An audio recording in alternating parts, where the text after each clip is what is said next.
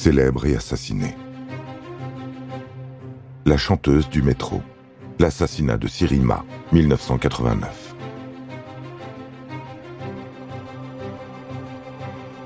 Les années 80 en France sont marquées par les chansons de Jean-Jacques Goldman.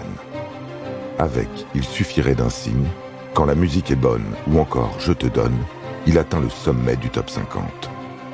En 1987, il compose une chanson intitulée Là-bas. C'est un duo qu'il doit interpréter avec une femme. Il y est question d'un homme qui souhaite partir, voyager, et d'une femme qui le supplie de rester et de fonder une famille avec elle. Pour l'enregistrer, il a besoin d'une voix féminine. Il demande à tous ses amis autour de lui dans les maisons de disques de lui proposer des voix de chanteuses. Il écoute des centaines de disques, des centaines de cassettes, sans trouver la voix qui lui convient. Puis Philippe de Lacroix-Herpin, son saxophoniste, lui amène une cassette. Son ami Philippe de Lettrez travaille avec une fille qui chante dans le métro. Elle s'appelle Cyrina, elle a 23 ans, et une voix incroyable. Goldman écoute la cassette et oui, la voix de Cyrina est celle qu'il lui faut. Pour rencontrer la jeune femme, il se rend à la station Châtelet-Léal où elle chante le plus souvent. Il est charmé par ce petit bout de femme à la voix douce et suave.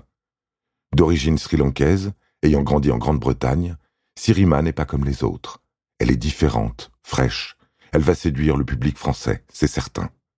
Elle n'est d'ailleurs pas une débutante puisqu'en 1985, elle a fait la première partie du chanteur italien Paolo Conte au théâtre de la ville. Mais au vedettariat, elle préfère les couloirs du métro. Sirima accepte de chanter avec Jean-Jacques Goldman sur ce single qui fait partie de l'album Entre gris et clair et gris foncé. Il sort en novembre 1987. La chanson est un succès. Elle se classe numéro 2 au top 50, derrière Étienne de Geshpati, et est également enregistrée sous le titre de Over There afin de se faire connaître dans les pays anglophones. Sirima est heureuse de ce succès, mais n'abandonne pas pour autant ses propres projets. Elle continue d'écrire des chansons pour son album à venir, conçoit elle-même sa pochette et écrit les scénarios de ses vidéos. Son album, intitulé A Part of Me, sort en novembre 1989. Sirima est entourée d'excellents musiciens. Parmi eux, son compagnon et père de son fils, Kaatra Sassorit, tient la guitare. Dans cet album très intime, Sirima évoque entre autres le calvaire qu'elle vit au quotidien. Kaatra Sassorit est un homme violent et très possessif, qui n'accepte pas sa notoriété et son choix de carrière.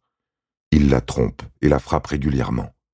Le succès du duo avec Jean-Jacques Goldman n'a pas apaisé leur relation. Avec la sortie de son propre album, le talent de la jeune femme explose.